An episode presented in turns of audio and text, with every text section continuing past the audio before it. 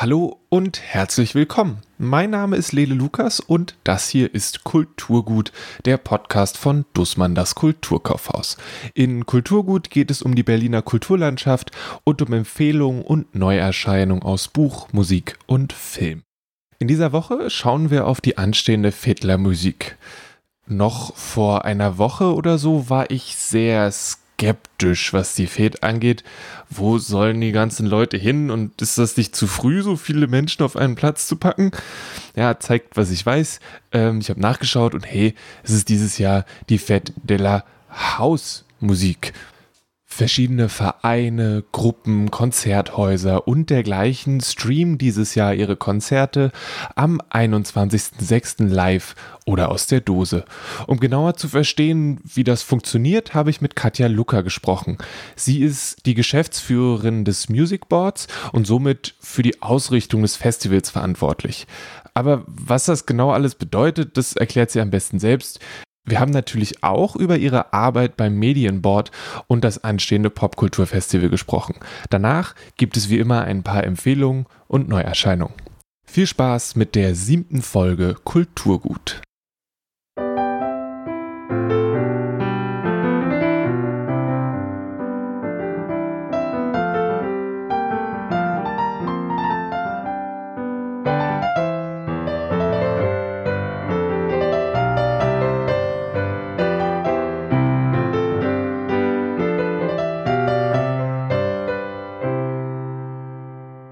Bin Katja Luca. Ich bin die Geschäftsführerin der Music Board Berlin GmbH, welches ich auch gegründet habe und mitkonzipiert habe im Jahr 2012. Gegründet haben wir das Music Board 2013.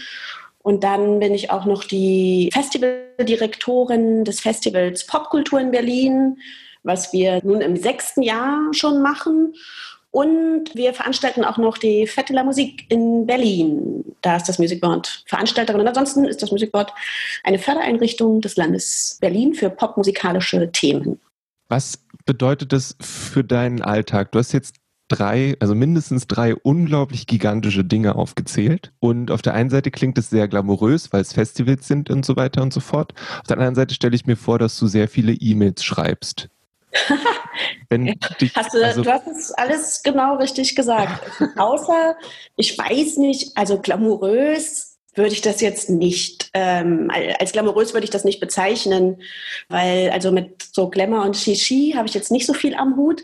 Aber es stimmt, ich arbeite sehr viel und sehr gerne und von morgens bis abends, jetzt in der Krise und Pandemie, äh, ist mir aufgefallen, was es bedeutet, wenn ich eben keine Abendveranstaltungen habe. Normalerweise bin ich eigentlich mehr oder weniger jeden Abend irgendwo. Entweder ich schaue mir was an oder Konzerte oder Empfänge oder treffe Menschen, wie auch immer. Ähm, und das ist natürlich alles komplett weggefallen. Aber normalerweise, wenn wir in einem normalen Modus sind, äh, genau, dann fängt mein Tag recht früh an und er endet recht spät.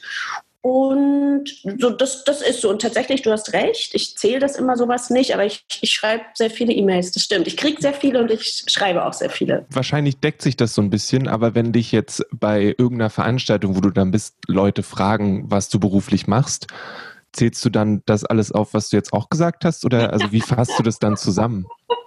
nee, ähm, nee, also oft bin ich natürlich irgendwo, wo Menschen wissen, was das Music Board ist. Nein, ich sage eigentlich immer, ich leite das Music Board. Ähm, und wenn Menschen dann nicht wissen, was das Music Board ist, dann sage ich, wir sind eine Fördereinrichtung, wir fördern Musikerinnen, Musiker, Festivals, Projekte, alles in Berlin. Und dann sagen Menschen noch oft, ah, okay, auch Klassik und so. Und dann sage ich, nee, tatsächlich, da gibt es andere Fördertöpfe, wir sind wirklich zuständig für alles, was die sogenannte ähm, Popularmusik betrifft, also alles, was gerade nicht die reine Klassik ist, auch nicht die reine neue Musik oder den Jazz, sondern höchstens anverwandtes. Aber es geht wirklich um popmusikalische Themen äh, wobei eben Popmusik für uns alle Genres der populären Musik ist, von Hip-Hop bis Punk bis Rock, alles, was man sich vorstellen kann, fällt darunter und wird, wird von uns ähm, gefördert und unterstützt. Das heißt, es gehört auch zu deiner Arbeit, dir Musik anzuhören und zusammen mit anderen Leuten zu entscheiden, ob ihr diese Menschen fördert oder spielt die Musik dann an der Stelle erstmal, also wie, wie funktioniert es an der Stelle? Ja, das sind ganz unterschiedliche ähm, Dinge. Also wir haben unterschiedliche Programme, worauf Menschen sich bewerben können. Wenn du in Berlin lebst, egal woher du kommst, dann kannst du dich einmal im Jahr auf unser Programm Stipendien Residenzen bewerben als Musikerin. Und dann bedeutet das, dass du mit 500 anderen Menschen, so groß, so viele sind es immer ungefähr, es werden jedes Jahr mehr, ungefähr 500 Menschen mhm. bewerben sich und ähm, wollen ein Stipendium, ein sogenanntes. Das bedeutet, dass wir Musikerinnen, die in Berlin leben, in ihrer Arbeit unterstützen, ihnen bis zu 10.000 Euro geben, damit sie an ihrem Album arbeiten können, an Songs und so weiter. Das alles in Berlin. Mhm. Ähm, dieses Jahr haben wir viel mehr nochmal gefördert. Eben tatsächlich, da begann die Krise gerade. Wir haben fast 80 Stipendien ausgelobt dieses Jahr und ein Rio Reiser Sonderstipendium. Wir haben unterschiedliche Juries und tatsächlich nur bei Stipendien und Residenzen, äh, bei der Musikerinnenauswahl bin ich tatsächlich auch mit dabei und bin Teil der Jury. Ansonsten bin ich nicht in den Jurys, aber da das so tatsächlich auch mein Steckenpferd ist und ich diese, diese Stipendien und Residenzenförderung auch so vorangetrieben habe und wir auch wirklich die einzigen in Deutschland sind, die das so machen, ähm, nehme ich mir raus, da dabei zu sein. Ansonsten ist es eine ganz divers aufgestellte Jury von tollen Produzentinnen, Musikerinnen, Journalistinnen, Leuten, die sich total gut auskennen. Und ja, es bedeutet, diese 500 Menschen, die eine, einen Antrag auf Förderung stellen, anzuhören. Und es geht tatsächlich nur um die Musik. Also es zählt hm. in aller, allererster Linie die, die Musik, die Menschen einreichen, die Qualität, vielleicht auch sowas wie, hm, ist da etwas ganz Neues dabei, was wir so noch nicht gehört haben. Wir fördern eben natürlich keine Coverbands, ja, also man muss schon selbst komponiertes einreichen.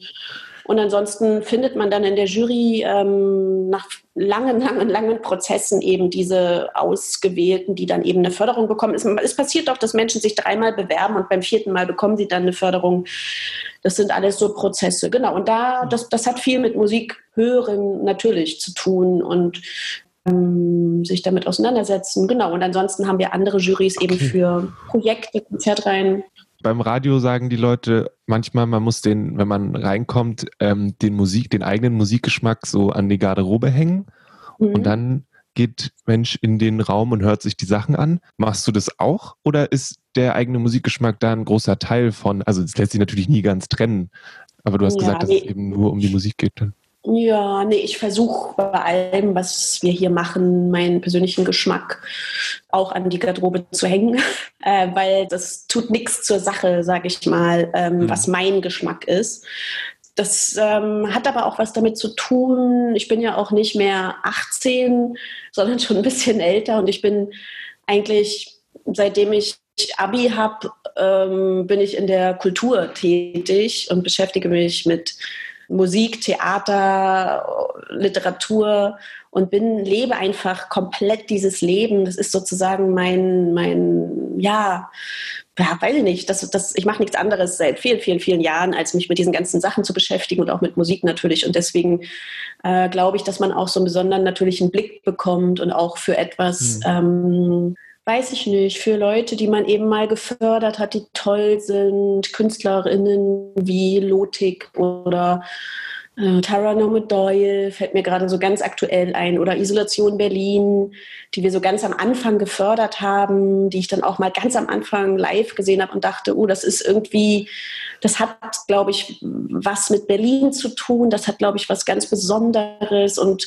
wenn das dann in der Jury eben fünf andere Menschen auch so sehen, dann findet man da schnell einen Konsens und das ist dann eigentlich egal, ob ich das persönlich mag. Bei denen allen, die ich gerade genannt habe, ist es aber auch tatsächlich schönerweise so, dass es zusammenkommt, weil ich die auch ähm, äh, sehr gut mit meinem privaten Geschmack äh, vereinen kann. Wie habt ihr oder wie hast du das erfahren jetzt, als sagen wir vor, was war, jetzt es schon wieder vor drei Monaten oder so, als es langsam losging, habt ihr plötzlich doppelt so viele Förderanfragen bekommen wie zuvor und wie habt ihr dann auch auf die anderen Projekte geguckt, die bei dir mit auf dem Tisch sind? Ah, das, ähm, also der Anfang der Krise war jetzt mal so für mich wirklich, ja, natürlich auch sehr anstrengend. Ich habe sehr viele Anrufe, Mails bekommen von sehr verzweifelten Menschen, von Konzertveranstaltern bis Musikerinnen und Musikern, die sehr verzweifelt waren und erstmal gar nicht wussten und auch wirklich nach jedem Strohhalm gegriffen haben. Und wir selber mussten uns auch erstmal sortieren. Also ich habe viel mehr noch, noch mehr gearbeitet als sonst, nur unter anderen Bedingungen. Wir haben uns so ein bisschen so das Büro aufgeteilt, wer mal, also wir haben so Teams gebildet, wer im Büro ist und wer im Homeoffice. Und ähm, wir haben, ja, wir haben viele Anfragen bekommen. Natürlich, wir hatten natürlich Jury-Sitzungen dann auch in der Zeit, die haben wir dann alle online gemacht. Das waren dann auch ganz neue Erfahrungen. Klar, wir mussten sehr schnell alle sehr fit werden, alle mit diesen Dingen umzugehen. Unsere Jurys haben das toll mitgemacht und wir haben äh, tatsächlich eben dann auch entschieden, mehr direkte Stipendien zu vergeben, also Künstlerinnen mehr Geld, also mehr, ja, mehr zu verteilen. Auch weil wir natürlich, wir haben normalerweise zwölf Auslandsresidenzen, also wir haben Residenzorte mit Partnern zusammen von Detroit, mit Underground Resistance, in Brasilien, mit dem Goethe-Institut, in Kalkutta, in äh, Paris, überall, also wirklich sehr, sehr, sehr stark. In Italien auch sehr stark verteilt auf der Welt, die wir natürlich alle nicht umsetzen können dieses Jahr.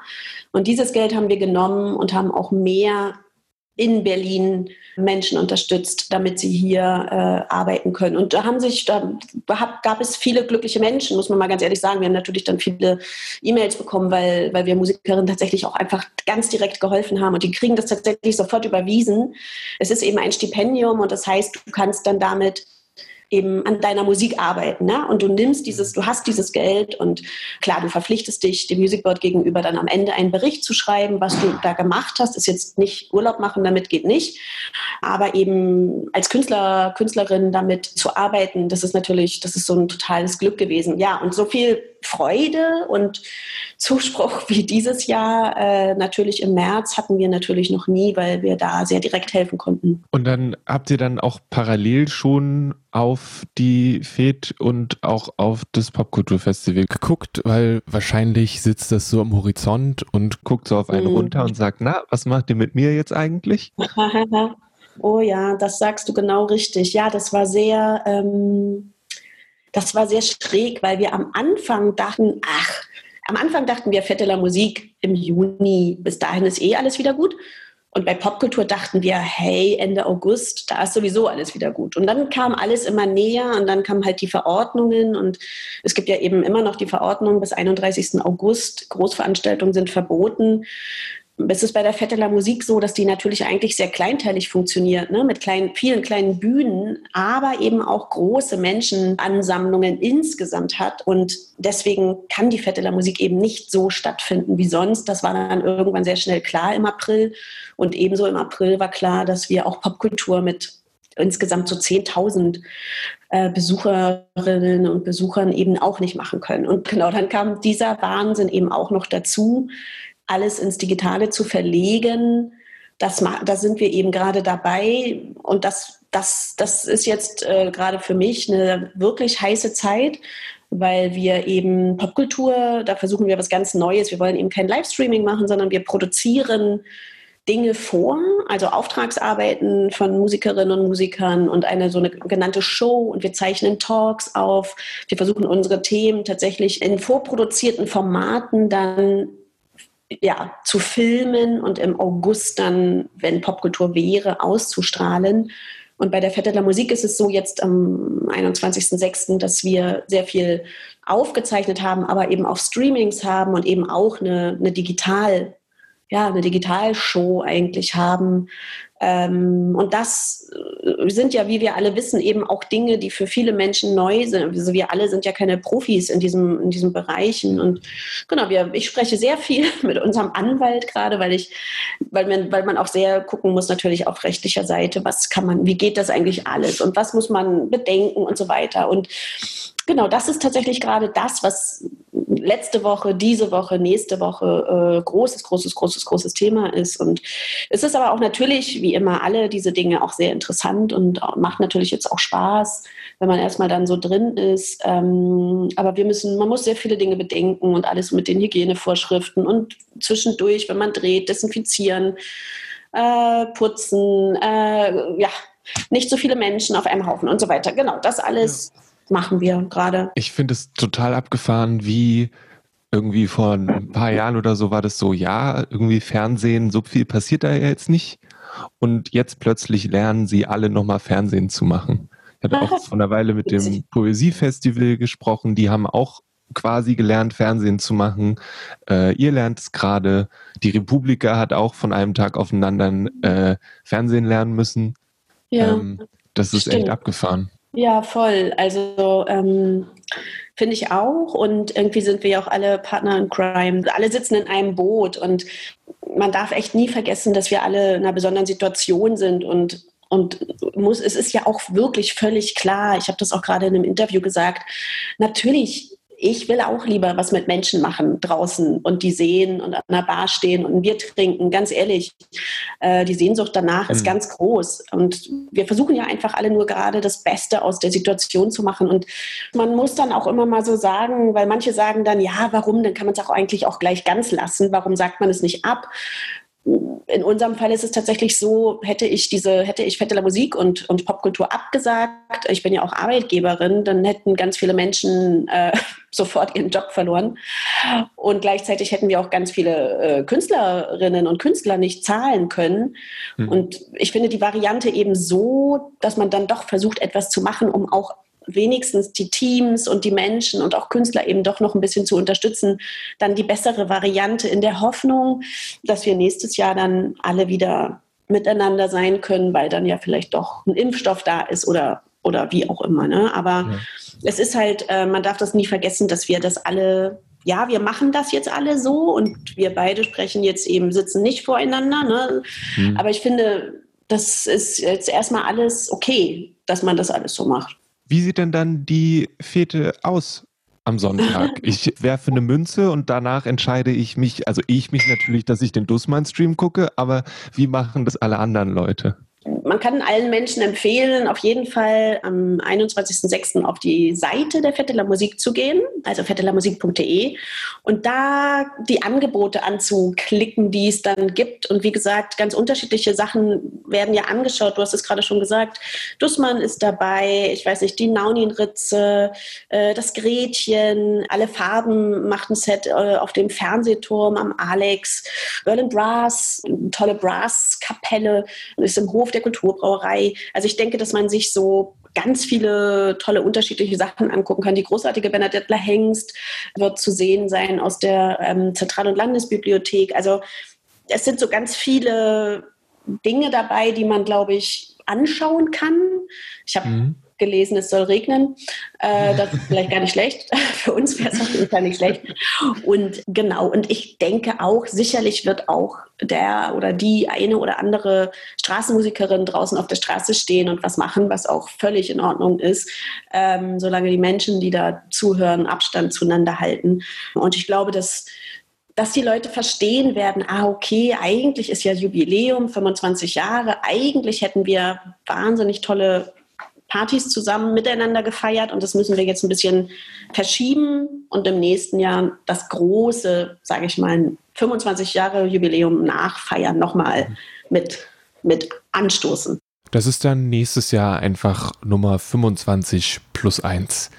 Auch Dussmann, das Kulturkaufhaus, macht natürlich bei der FED mit. Am 21.06. könnt ihr ab 14 Uhr unter twitch.tv slash Kulturkaufhaus das Programm genießen. Davor und danach könnt ihr euch auf FED de la Musique ihr wisst schon, ihr wisst, wie das schreibt. Ich sage das wahrscheinlich die ganze Zeit falsch, weil Französisch und so weiter, einen Überblick verschaffen.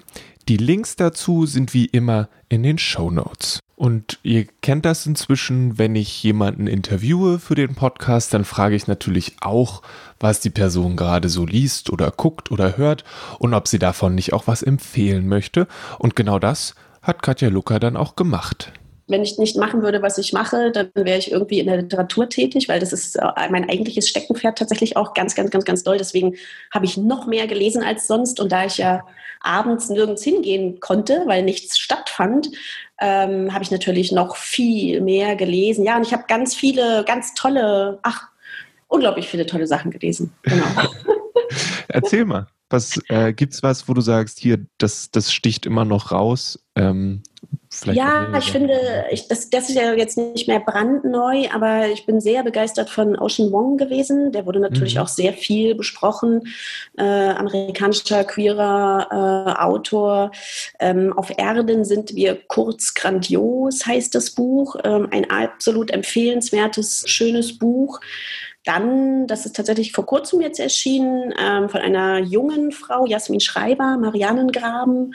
Das wurde von vielen, ich sag mal, Bloggern und Leuten auch mit empfohlen, weil sie ist eine Bloggerin und sehr viel in den sozialen Medien unterwegs. Man kennt sie einfach tatsächlich. Und das ist ein, ein Buch über das Sterben eigentlich. Also sie ist eine junge Autorin, wie eine, ein Road-Movie sozusagen. Eine, eine junge Frau trifft auf einen alten Mann, der, ja, ich will nicht so viel verraten, aber also was sehr schnell klar ist, sie hat mit einem Todesfall in ihrer Familie zu kämpfen und sie trifft diesen äh, zufällig einen alten Mann und dann entspinnt sich da eine Geschichte. Das klingt jetzt fast sozialromantisch und ein bisschen kitschig ist es aber irgendwie tatsächlich gar nicht.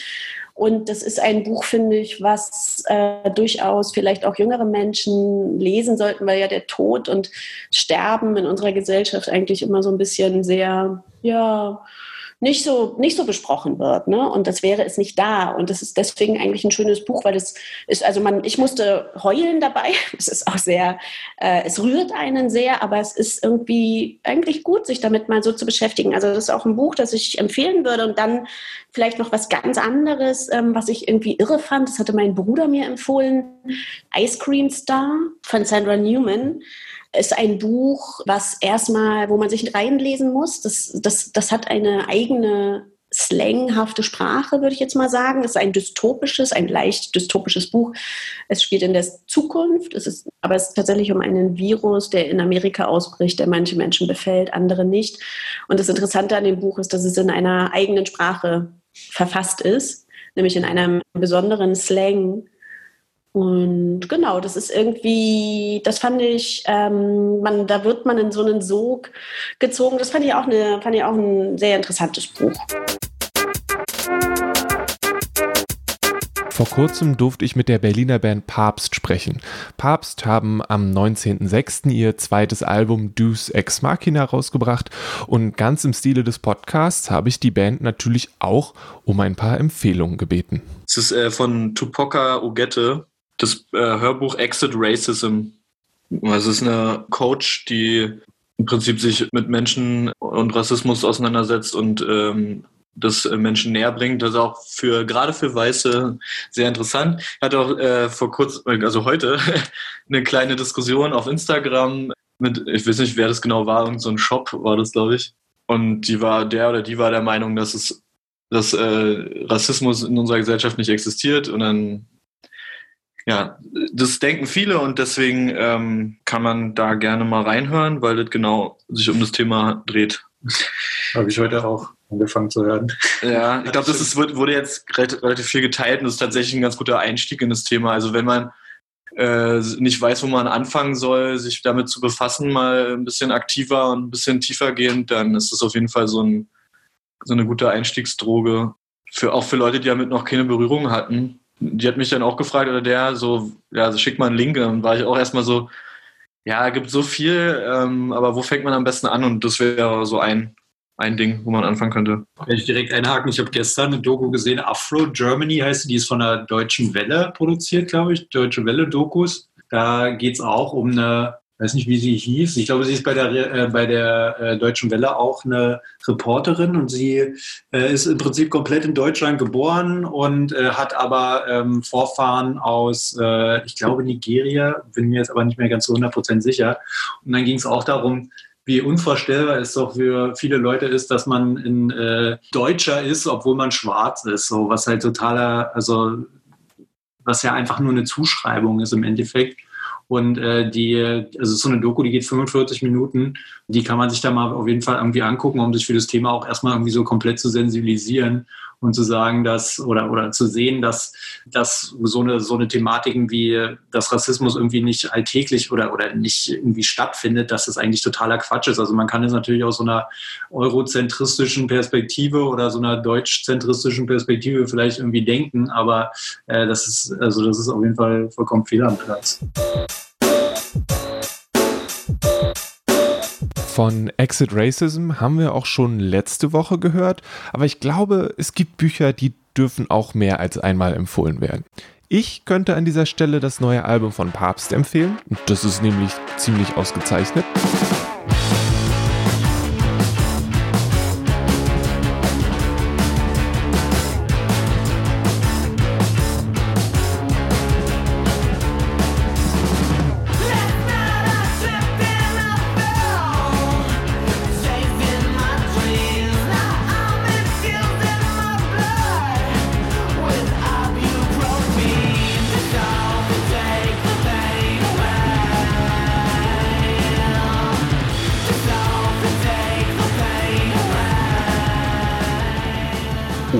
Erzähle euch von The City We Became von N.K. Jemisin. Jemisin ist vielleicht bekannt, weil sie die Broken Earth Trilogie geschrieben hat und für jedes der drei Bücher einen Hugo Award bekommen hat. Auf Deutsch läuft die Trilogie unter dem Namen Zerrissene Erde. Die habe ich leider noch nicht gelesen, aber dafür habe ich vor einer Weile ihr aktuelles Buch The City We Became gelesen.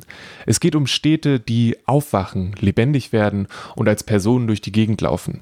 Sao Paulo zum Beispiel ist ein älterer Herr, der ständig raucht, ganz im Stile seiner vom Smog heimgesuchten Herkunftsstadt. New York hingegen ist mehr als nur eine Person, es sind fünf, um genau zu sein, eine für jeden Stadtteil diese fünf müssen jetzt zusammenfinden, um gegen ein Lovecraftiges Ungetüm anzukämpfen, das in Form von Gentrifizierung und Rassismus Einfluss auf die Stadt nimmt. Das klingt vielleicht ein bisschen kompliziert, ist es eigentlich gar nicht. Wenn ihr euch einfach überlegt, hey, eine Stadt wird personifiziert und läuft dann durch die Gegend und die Stadt gibt es trotzdem noch, dann habt ihr es eigentlich schon. Es ist großartig geschrieben. Im Kern ist The City We Became ein unglaublich umfangreicher und imposanter Liebesbrief an die Stadt New York City und eine Kampfansage an die Mächte, die eine Stadt zu einem langweiligen, gefährlichen und glattgebügelten etwas machen wollen.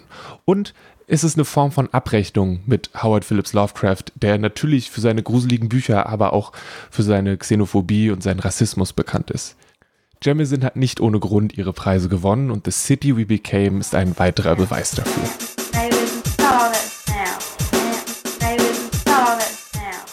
Nun denn, Katja Lucker hat von Ocean Wong, Jasmin Schreiber und Sandra Newman erzählt. Papst haben Exit Racism als Einstieg in antirassistisches Denken empfohlen und ich habe von The City We Became erzählt. Wenn euch eines dieser Bücher besonders zugesagt hat, dann schaut auf kulturkaufhaus.de vorbei oder kommt einfach direkt in die Friedrichstraße. Jetzt ist es Zeit für ein paar Neuerscheinungen. Neben Julian Baker macht Phoebe Bridgers mit die schönste traurige Musik überhaupt. Ihr Erstlingswerk erschien 2017 und hieß Strangers in the Alps. Danach hat sie mit der besagten Julian Baker und der fantastischen Lucy Dacus unter dem Namen Boy Genius eine EP aufgenommen, die ebenfalls großartig ist. Am 19.06. erscheint ihr neues Album. Punisher schafft die große Hürde eines Zweitalbums. Die Musik hat sich weiterentwickelt, behält aber das, was sie besonders gemacht hat. Das Album wirft ein wenig Grunge in den Mix und bleibt trotzdem das, was so Fans wie ich sich sehr doll gewünscht haben.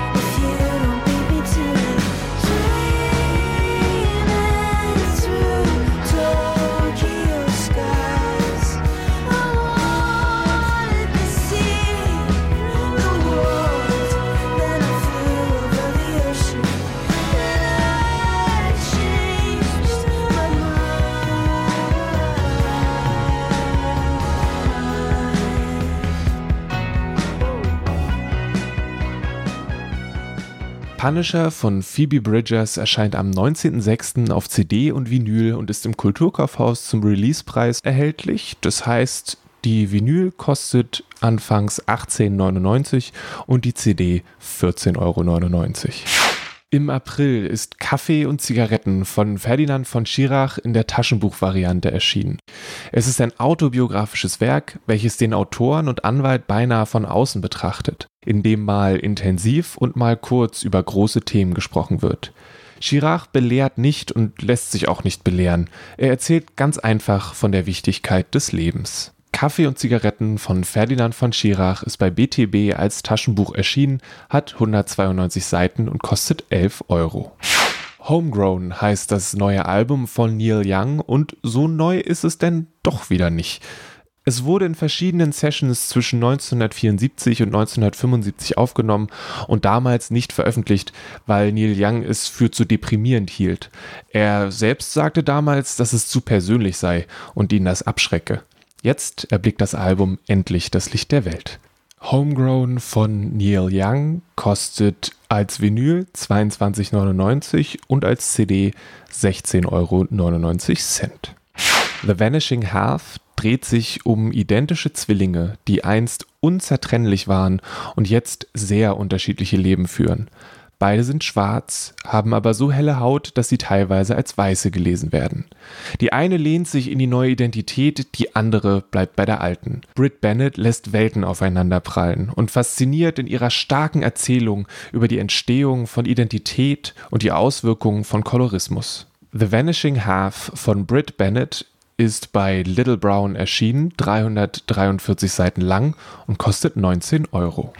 Wenn ihr euch auf kulturkaufhaus.de zur Fete de la Musik umschaut, dann findet ihr auch ein Gewinnspiel, bei dem Billie Eilish und eure eigenen musikalischen Fähigkeiten zusammenfinden können.